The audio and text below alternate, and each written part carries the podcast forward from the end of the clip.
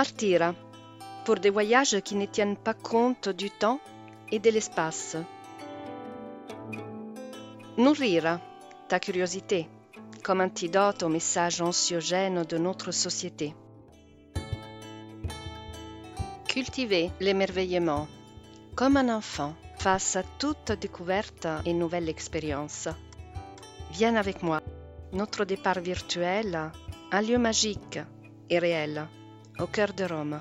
Notre destination, le monde, en croisant des routes insolites entre l'art, l'archéologie, l'histoire, des histoires, la culture et la nature.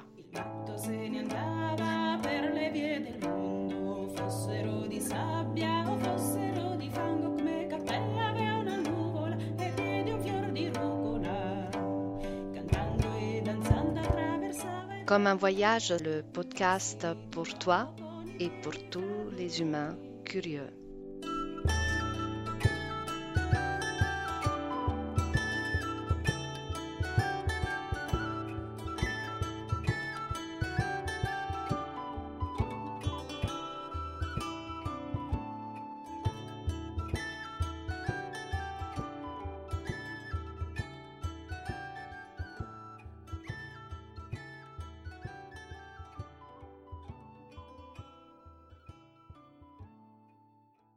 Salve et bienvenue dans la boutique de l'horloger de San Lorenzo.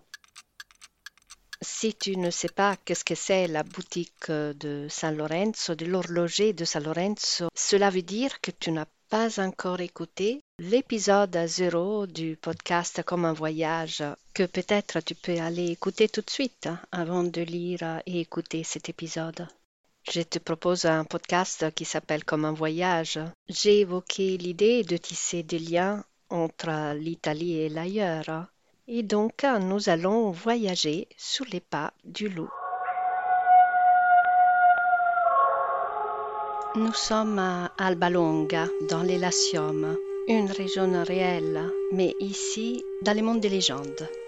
Réa Silvia a couché deux jumeaux, mais elle ne se réjouit pas même si les pères et les dieux Mars, même si les enfants sont beaux et forts, elle ne se réjouit pas, car elle est une Vestale, prêtresse de la déesse Vesta, et par loi sacrée, jusqu'à son 35e anniversaire, elle doit rester vierge. Enfreindre cette règle équivaut à la mort. Enterrer vivante la Vestale et noyer son enfant. Réa Silvia est fille de roi Numitor, un roi qui était détrôné par son oncle Amulus et qui ensuite a obligé Réa Silvia à devenir Vestale pour éviter d'avoir des successeurs du roi légitime et s'assurer le pouvoir. Mais les deux enfants, abandonnés dans un berceau flottant sous les eaux du Tibre, furent sauvés par une louve qui les aurait allaités jusqu'à quand un berger, Faustulus, ne les aurait découverts et adopté, avec sa femme Accalarencia, qui aurait continué son œuvre de mère nourricière, commencée par la louve qui avait allaité et sauvé les deux jumeaux. Alors, tu as reconnu l'histoire? Tu connais l'identité des deux jumeaux? Oui, il s'agit de la légende de Romulus et Rémus qui appartient au mythe de la fondation de Rome. Le reste, le fratricide, la fondation de Rome, est un récit entre légende et réalité très passionnant, mais que je ne vais pas approfondir ici. Par contre, pose toute ton attention sur ces trois personnages de la légende. Faustulus le berger, la louve et Accalarentia. Pourquoi? Parce que je vais te parler de la déesse louve aux innombrables visages. Larentia était à l'origine la grande mère, la mère nature qui produit tout ce qui existe dans le monde végétal et animal. Elle était ainsi l'un des visages de la grande déesse et l'une des divinités féminines indigènes qui existaient déjà avant la domination de Rome. Mais ces divinités féminines étaient aussi les déesses et les maîtresses de la nature sauvage, et en tant que telle souvent représentée en forme animale, comme c'est le cas de Féronia, autre divinité féminine dont le nom dérive de Féros, racine indo-européenne qui signifie sauvage, indompté, inculte, provenant de bois. Les sanctuaires dédiés à Féronia étaient les bois sacrés, le royaume de tout ce qui n'était pas civilisé, lié à la force de la nature sauvage et au symbolisme du loup.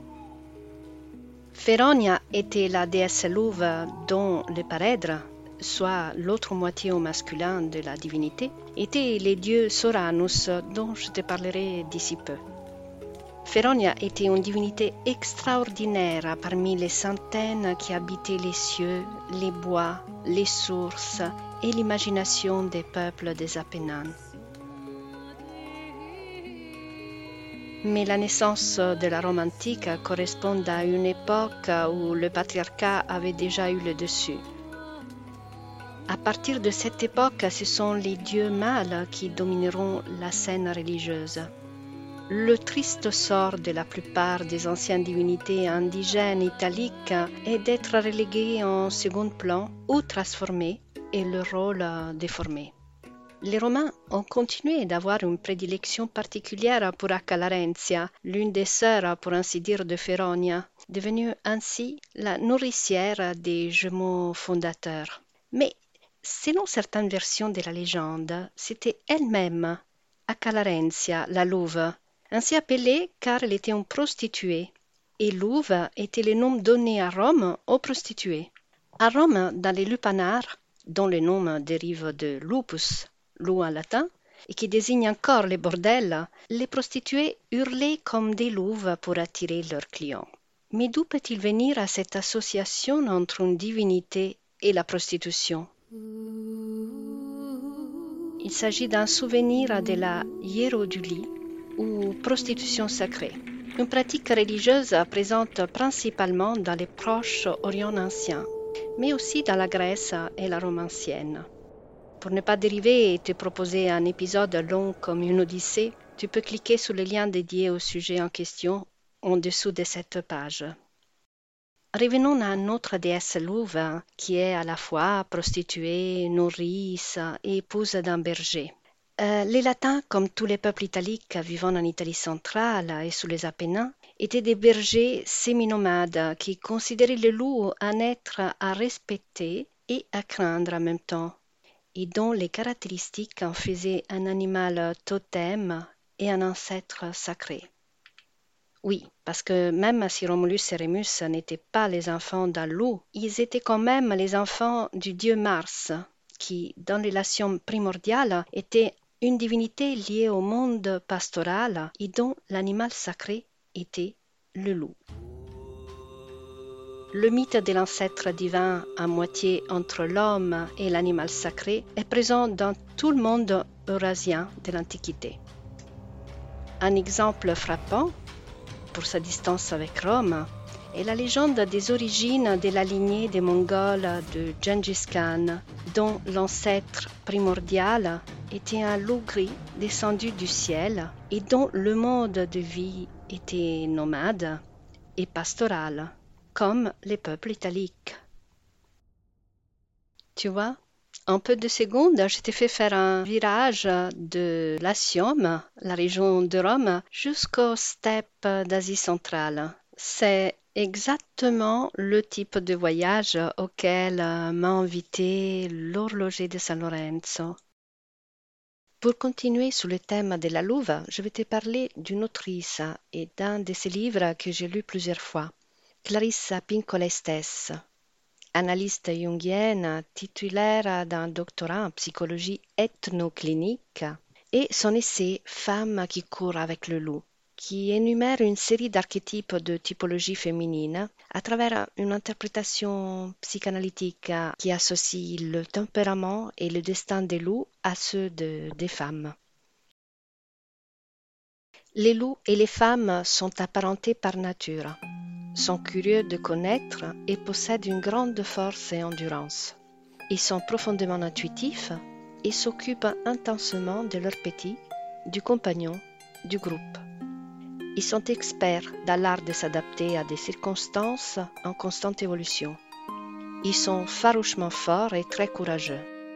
Pourtant, les deux espèces ont toutes deux été persécutées, tourmentées et faussement accusées d'être voraces et erratiques, terriblement agressives et de moins de valeur que leurs détracteurs. Ils ont été la cible de ceux qui voudraient nettoyer non seulement les territoires sauvages, mais aussi les lieux sauvages de la psyché, étouffant l'instinct au point de n'en laisser aucune trace.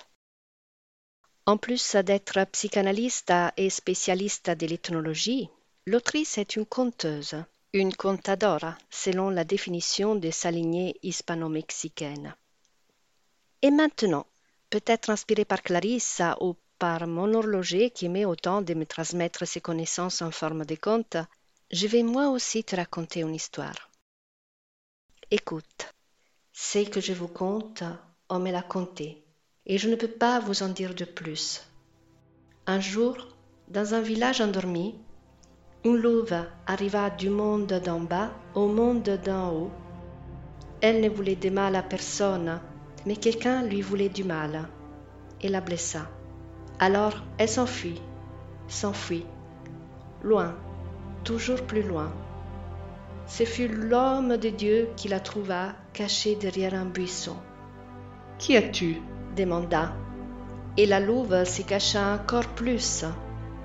Mais l'homme de Dieu écarta le feuillage du buisson et la découvrit.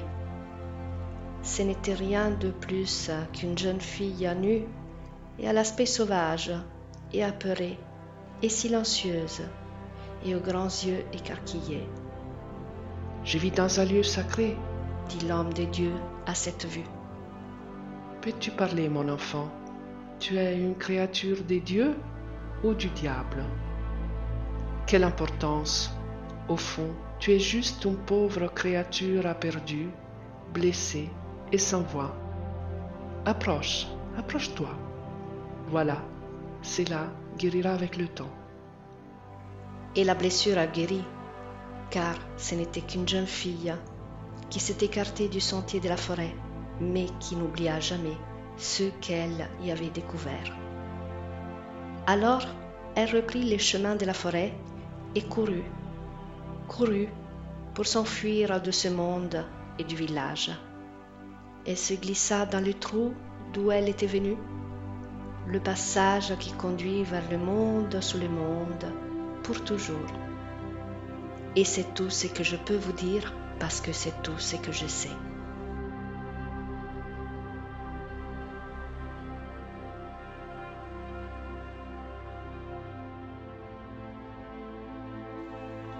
Je l'ai librement adapté du film La Compagnie des loups de 1970, un film de Neil Jordan issu d'un conte d'Angela Carter qui renverse un peu l'histoire du petit chaperon rouge et qui propose des contes dans les contes comme des poupées russes. La louve du monde d'en bas. Tu vas comprendre pourquoi, au-delà de la beauté de cette histoire, je te l'ai lu et comment il se rapproche d'un autre aspect symbolique euh, du loup, celle du loup psychopompe.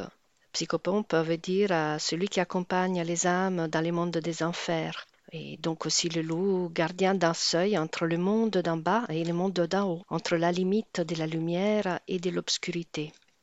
Tous ces contraires, dans un passé lointain, étaient moins opposés que dans notre culture imprégnée d'une radicalisation dualiste, le bien et le mal, le noir et le blanc, l'ami et l'ennemi, la nature et la civilisation. Mais je divague.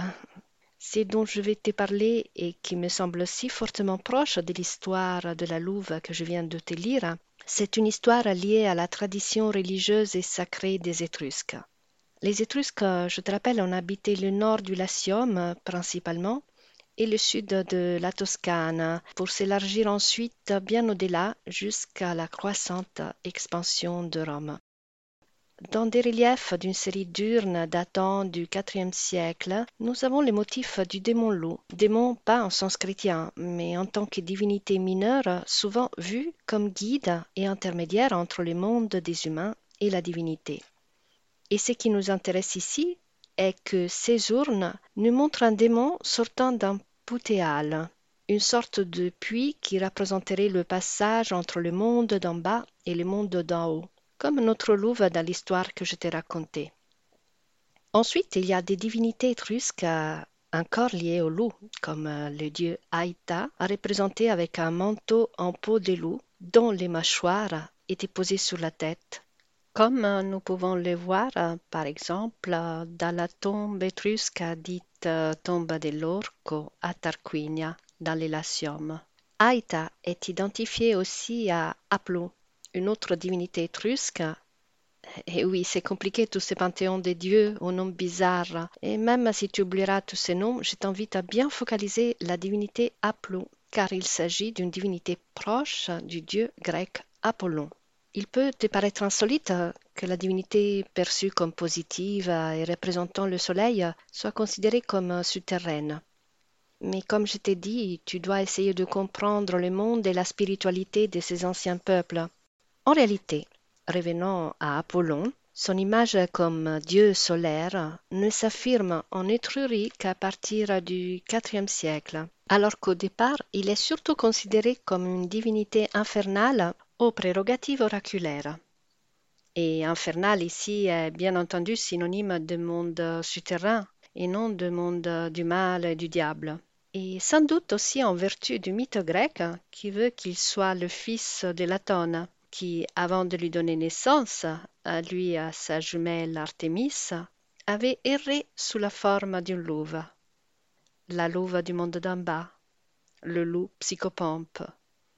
Oui, parce qu'en Grèce, le dieu Apollon a aussi des côtés obscurs. Rappelle-toi, à cette époque, il y avait des limites floues entre les principes opposés par rapport à comme notre psyché et notre mentalité le conçoivent. Aplou était identifié aussi à Suri Soranus, divinité chtonienne, c'est-à-dire souterraine des enfers, vénérée dans un sanctuaire du mont Sorate par de nombreux peuples italiques. Suri peut signifier noir ou du lieu obscur, c'est-à-dire le royaume des enfers, et ces dieux au visage varié étaient clairement qualifiés de dieux loups. Tu me suis? Les traces du loup parfois sont complexes et plus difficiles à être suivies. Mais là, je viens à l'autre sujet.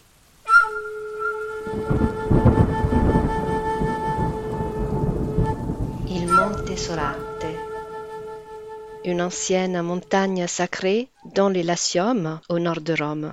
Ce mot se détache solitaire sur un paysage plat et je l'imagine comme une nef, la nef des dieux.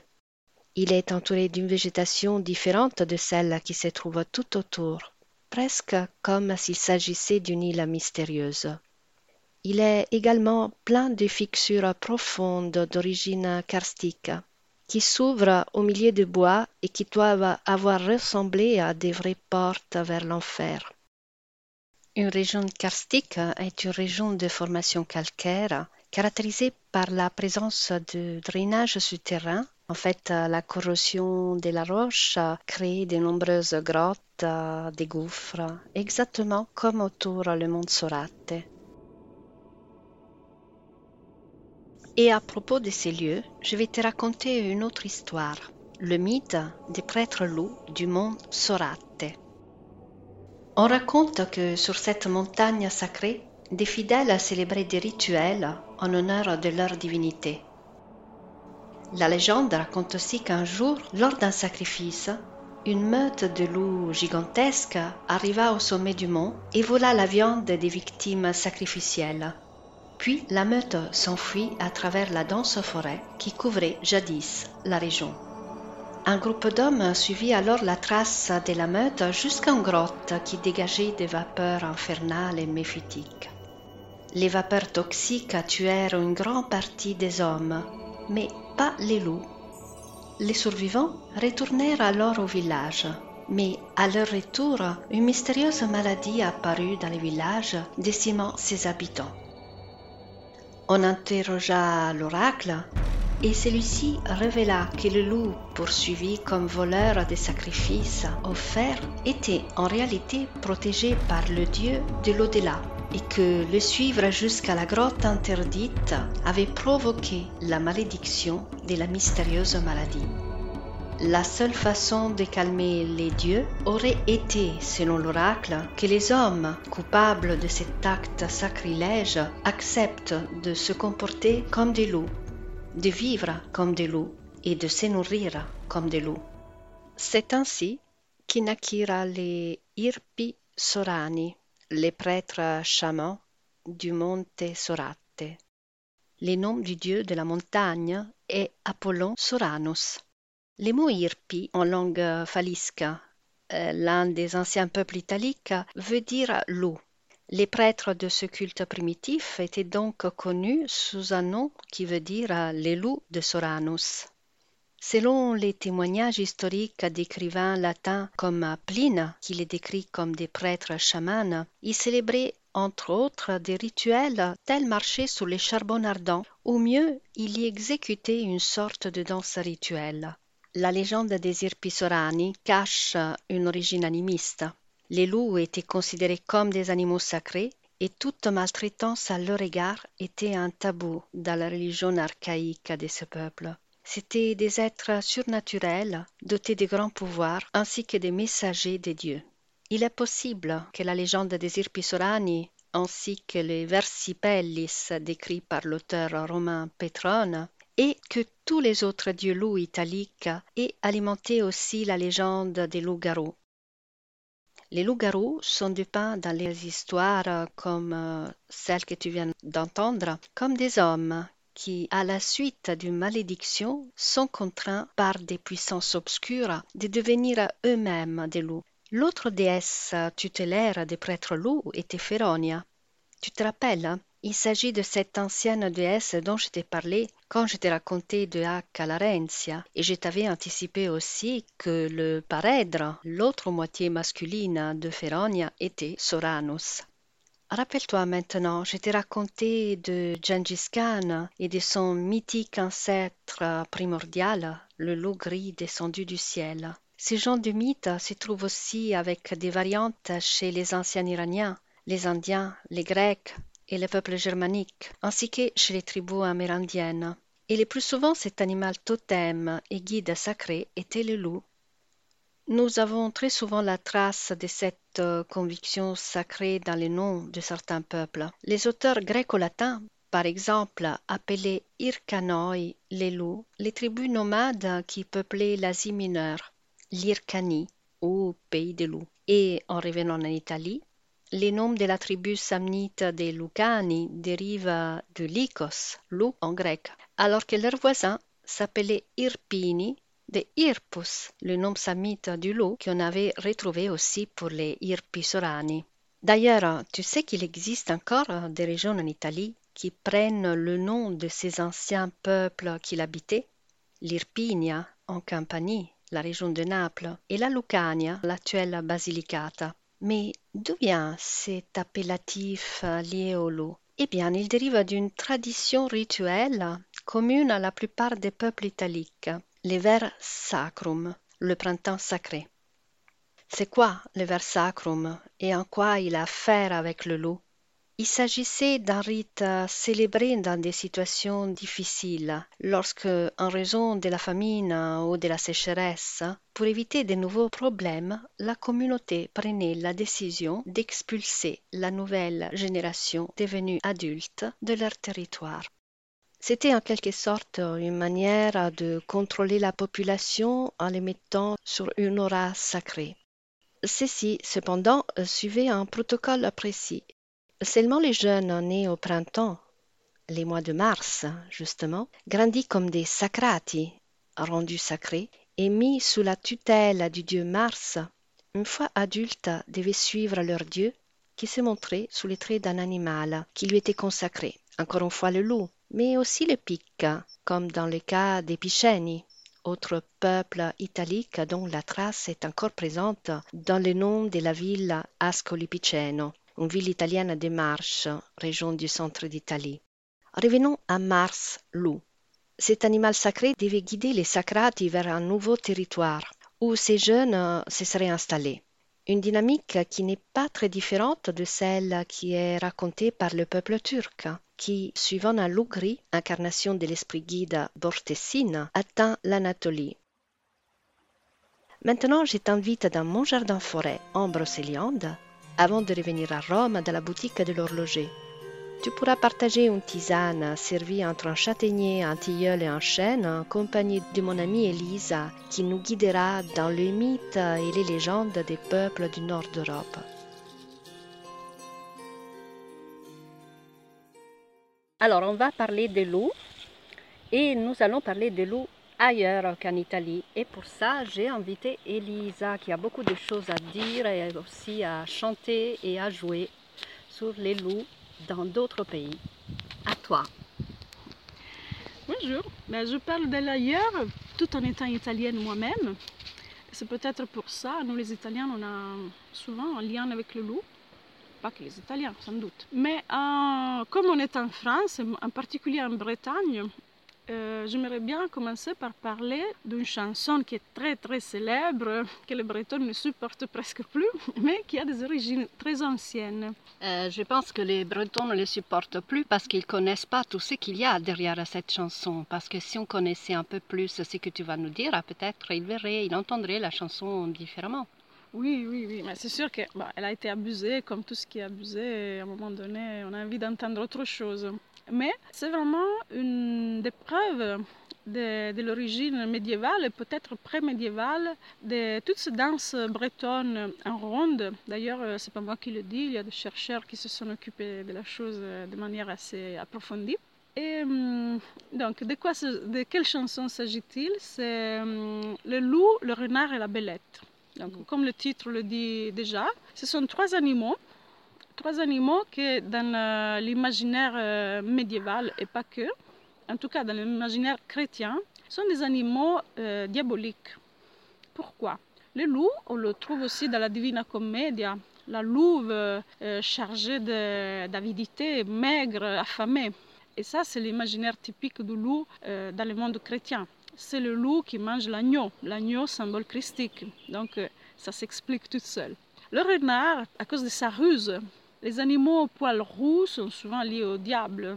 Le rouge, c'est un peu la couleur du diable. Le poil roux représente un peu le flamme, le flamme de l'enfer. Et aussi le rouge de la passion. La passion, euh, pas la passion, euh, la bonne passion chrétienne, mais comme la passion sensuelle. Mhm. Donc le renard, autre animal diabolique. La belette, c'est moins connu comme animal diabolique, mais euh, au Moyen Âge, c'était bel et bien présent. C'est un animal très petit qui peut se faufiler partout. Donc c'est un peu euh, à la base de ce euh, conte de sorcières qui pouvaient se transformer en brouillard, rentrer dans les chambres, sucer le sang des enfants jusqu'à les tuer et ensuite sortir, par exemple, par le, le, trou de la serrure de la porte.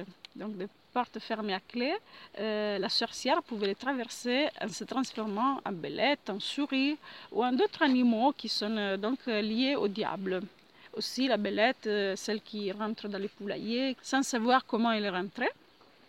Justement, ce côté incontrôlable, tous les petits animaux qui peuvent passer à travers le trou, ça fait peur parce que l'homme ne peut pas les contrôler. Donc, dans, euh, dans, le, monde, euh, le monde paysan, euh, mais aussi d'empreintes chrétiennes, ce sont les familiers de la sorcière. Eh bien, maintenant, Elisa va nous jouer, hein, plutôt que parler du, du morceau. Elisa va nous jouer et chanter, chantant le loup, le renard et la belette.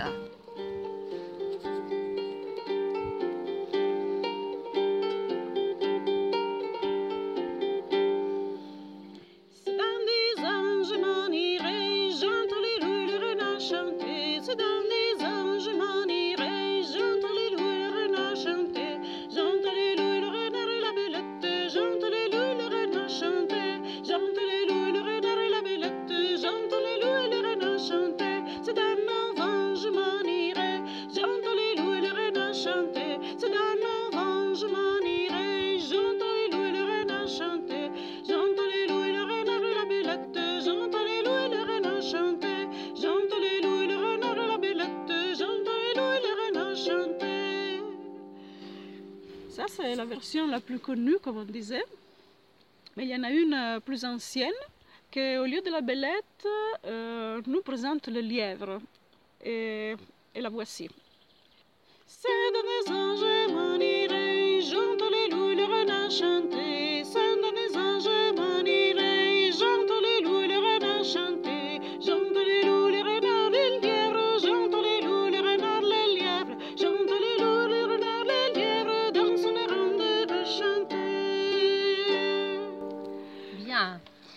Bien. Alors, on dit si dans 10 ans, si dans 9 ans, si dans 8 ans, etc. Tu peux nous expliquer pourquoi? Avec grand plaisir, parce que c'est en effet un décomptage. Le décomptage est une pratique magique. Dominique Camus, qui est un expert de sorcellerie et de traditions populaires en Bretagne, euh, en parle dans ses livres et aussi dans une exposition qu'il a fait il y a quelques années. Et euh, en effet, il s'agit de partir d'un nombre plus grand et de diminuer année après année ou jour après jour, selon le cas, jusqu'à arriver au zéro. Donc si ce qui diminue, c'est un mal, comme on peut imaginer représenté par ces trois animaux qu'on a dit être diaboliques, ils s'en vont dans 9 ans, dans 8 ans, dans 7 ans, dans 6 ans, dans 5 ans, dans 4 ans, etc., jusqu'à ce qu'ils seront effectivement partis. Donc c'est une manière pour euh, exorciser le mal. Eh bien, on a parlé de la Bretagne parce que justement, on est en Bretagne. Je suis en Bretagne, mais maintenant, on va parler d'une autre tradition qui est hum, développée un peu en toute la France, même si dans certaines régions plus en particulier. En tout cas, ça va être euh, Elisa qui va nous donner quelques informations. Et c'est l'image du meneur de loup. On reste un peu dans le milieu de la sorcellerie, n'est-ce pas? Euh, La région dans laquelle euh, le meneur de loup est plus hum, connu et, et employé dans les contes euh, de fées, même pour faire peur aux enfants, c'est le Berry. Mais comme dit Sylvia, on en trouve un peu partout des contes, des légendes qui parlent de cet homme, euh, mi-sorcier, mi-loup-garou, qui est chef d'une meute de loups. Ce ne sont pas des loups euh, ordinaires, ce sont probablement des sortes de loups-garous qui se transforment, selon certaines euh, versions, après avoir mangé une certaine fleur, bleue ou blanche selon le cas aussi, ou qui se transforment de manière beaucoup plus classique euh, en suivant la lune. Le meneur de loups porte euh, sa meute dans les nuits d'hiver, dans les forêts. Le rencontrer est signe de plus grand malheur. C'est une chasse sauvage, c'est une autre euh, figure archétypale, celle de la chasse sauvage, qui l'approche encore à la figure diabolique qui poursuit les âmes pour les emporter dans les ténèbres. Et donc, euh, le meneur de loup peut avoir une symbolique similaire, mais ça, c'est quand même aussi une, euh, probablement une superposition chrétienne d'un personnage qui existait déjà et qui s'approche beaucoup, on peut penser, sans en avoir la certitude, mais en faisant des comparaisons ethnographiques, avec euh, les rituels de fertilité euh, dont sûrement Sylvie a parlé par rapport à, l'Italie ancienne. Un côté intéressant, c'est la liminalité, c'est-à-dire qu'il y a une frontière infranchissable pour les meneurs, mais peut-être aussi pour nous, les humains euh, de pourvus de magie, et c'est la rivière. C'est lié à l'eau, que ce soit la source ou la rivière. Les loups sont presque d'un côté contenus par ces limites, donc ils ne peuvent pas les franchir. Donc on est à l'abri tant qu'on est de l'autre côté de la rivière. Et ça nous amène dans euh, des réminiscences euh, de, de l'au-delà ancien grec, non? Oui, bien sûr. les, les fleuves de l'oubli, les fleuves qui, qui nous amènent dans les étapes successives de, de l'au-delà, mais aussi vers euh, une image un peu plus psychanalytique, on pourrait dire, de Ouais. l'eau comme de notre inconscient, non notre côté animal. On ne franchit pas certaines limites, on reste civil, on reste bien élevé, on euh, met dans une cage notre loup intérieur. Donc voilà, il y a plusieurs interpr- interprétations possibles. Et l'interprétation que je vous propose, c'est une bourrée, donc c'est une danse euh, du Berry. Donc ça fait joli, c'est une bourrée du Berry qui s'appelle le meneur de loup. Et pour rester dans un thème si archétypal, Elisa va nous interpréter le morceau, pas avec sa harpe, mais avec le tambour.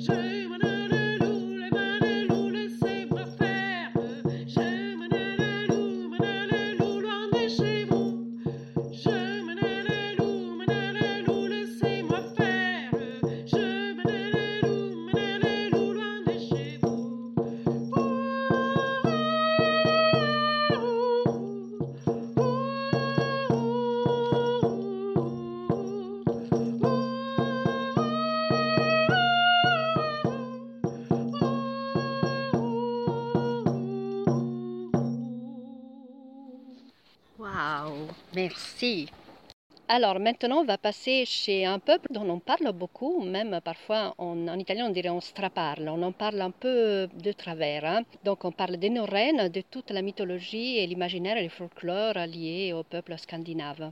Et parce que si on parle de loup, on peut pas, on peut pas éviter de parler de, de, ce peuple. Et pour ça, je vais demander à Elisa de nous raconter un peu quelque chose sur l'imaginaire du loup, sur la figure du loup dans la mythologie, et puis elle terminera avec un autre morceau. Oui, comme euh, Sylvie a dit, actuellement on parle un peu à tort et à travers euh, des Norrènes. On ne dit pas les Vikings. Hein. Les Vikings sont une classe de guerriers nomades qui n'avaient pas de terre, qui donc vivaient de razzias. Donc c'était un peu euh, un maillon un peu faible de la société norrène, si on veut dire. Et ça, je sais, ça va choquer du monde, mais c'est la réalité. Mais c'est très bien. Voilà, comme ça, on sert à ça aussi, à démanteler des choses non connues et qui se, qui se diffusent beaucoup. Oui, c'est-à-dire que les maillons forts, c'était les propriétaires terriens, qui étaient guerriers aussi, mais avec des autres codes euh, comportementaux. Donc, euh, viking à part, c'est pas, pas ça le sujet. Dans, euh, ou peut-être oui, parce que c'est juste en faisant les recherches pour mon deuxième roman. Oui, que je vous mettrai en plus en lien. qui n'est pas encore fini. le chant de Dieu sauvage que je suis allée un peu euh, revoir euh, certains euh, mythes scandinaves. Donc, pour première chose, c'est le Ulfednar. C'est une figure éminemment chamanique, c'est-à-dire que c'est un guerrier qui est couvert d'une peau de loup, un absorbe l'esprit. Donc c'est exactement ce qui arrive pour les berserk, qui est toujours scandinave, qui, à différence de l'Ulfednar, ont des peaux d'ours. Mais euh, ce sont les prédateurs, ce sont les animaux féroces, les animaux dangereux qui sont admirés dans la société guerrière, mais craints par la société d'agriculteurs et de bergers, évidemment. Donc il y a un, rapport ambivalent par rapport au loup, comme pour l'ours, comme pour d'autres prédateurs. Mais là, on parle de la société guerrière, donc le loup, c'est un modèle. Donc euh, le modèle signifie qu'on s'empare de sa peau pour s'emparer de son esprit, de sa force, de son courage, de sa résistance et de tout ça. Donc les Ulfedner en particulier, on n'en parle pas beaucoup dans l'aide, mais quand même il y a deux, trois passages. On comprend qu'ils sont souvent un nombre de douze et qu'il y a ces douze Ulfedner qui sont euh, là pour, euh, comme garde de corps de Dieu Odin. Et euh, il y a aussi un passage dans le Volsunga Saga, toujours dans l'Edda, où euh, les deux protagonistes, si je ne me trompe pas, c'est Volund et son fils, endossent des peaux de loup, mais juste comme ça, pour essayer, euh, sauf qu'ils perdent leur nature humaine. Et donc ils décident de jeter le pot et de ne jamais plus les retrouver pour ne pas perdre leur humanité.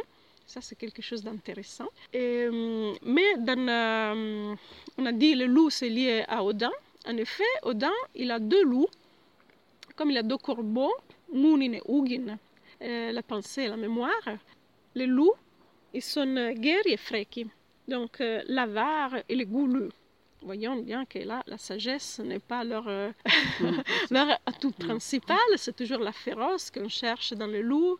C'est la, la, voracité, voilà. C'était quand même une société, on a dit, euh, il y avait les vikings parmi, les, parmi la société norrène, c'était des gens qui vivaient de razzias. Donc euh, voilà, la voracité, c'était quand même une qualité pour eux. Donc on voit que le loup est lié au royaume de la mort, comme l'est pour le monde étrusque, romain.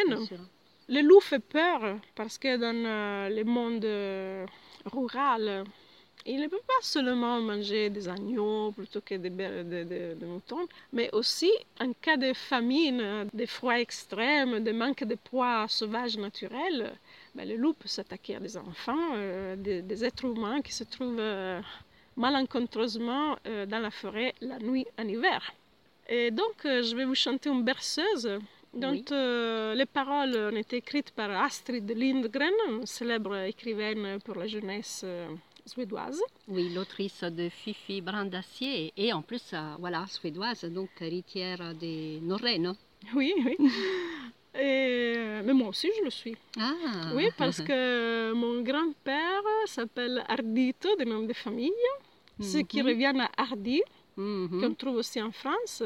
Et les Hardy, c'était euh, le nom des premières familles euh, qui sont arrivées en Sicile, des Normands qui sont arrivés en Sicile, donc de la France, de la Scandinavie à la France, et de la France, et de la France au sud de l'Italie. Mais ça, cela à part, on revient à Astrid Lindgren. Euh, elle a écrit Ronia, la fille du brigand, dans laquelle sa mère chante pour tous les brigands, pour les endormir, une berceuse, une berceuse aussi un peu apotropaïque qui demande au loup de se tenir loin du berceau de son enfant. Parce qu'il y a mhm. autre chose à manger. Mhm. Il y a un queue de cochon, il y a une pâte de, je sais plus de quoi, de poule, de lapin. Hein. Donc, euh, loup, je te donnerai ceci et cela, et toi, ne t'approche pas de mon enfant. Et voici voilà. le Vargesangen. Merci.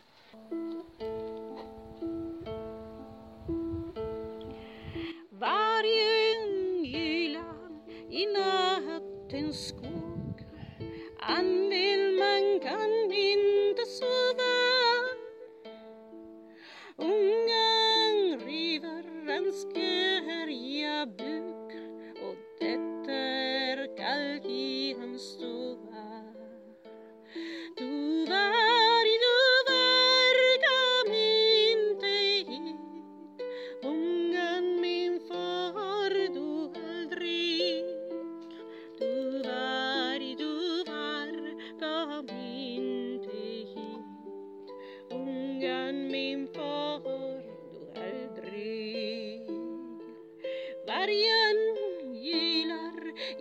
i nattens skog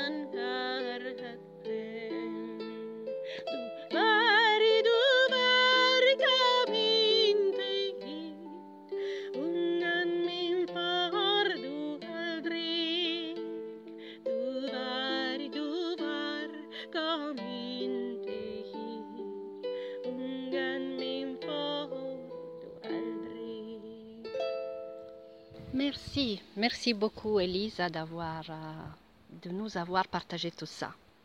Merci à toi Sylvia, c'est toujours un plaisir.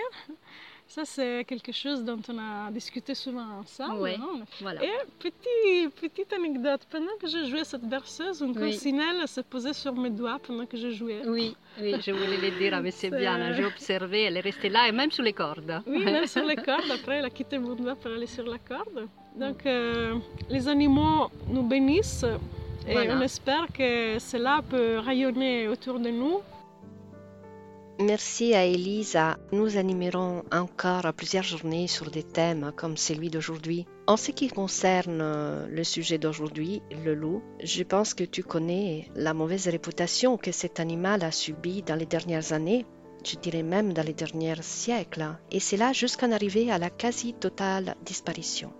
Avec le christianisme en général, ce qui était divin mais non chrétien devient mauvais la nature sauvage de la déesse louve, le mystère du prêtre loup et l'ambivalence des dieux lumineux et sombres à la fois, autrefois respectés, deviennent une image diabolique et négative. Et même en dehors de la religion, même restant dans une vision laïque, nous vivons dans une civilisation qui a besoin de contrôler et de soumettre la nature et qui lie le sauvage à l'inculte, le primitif, le non civilisé.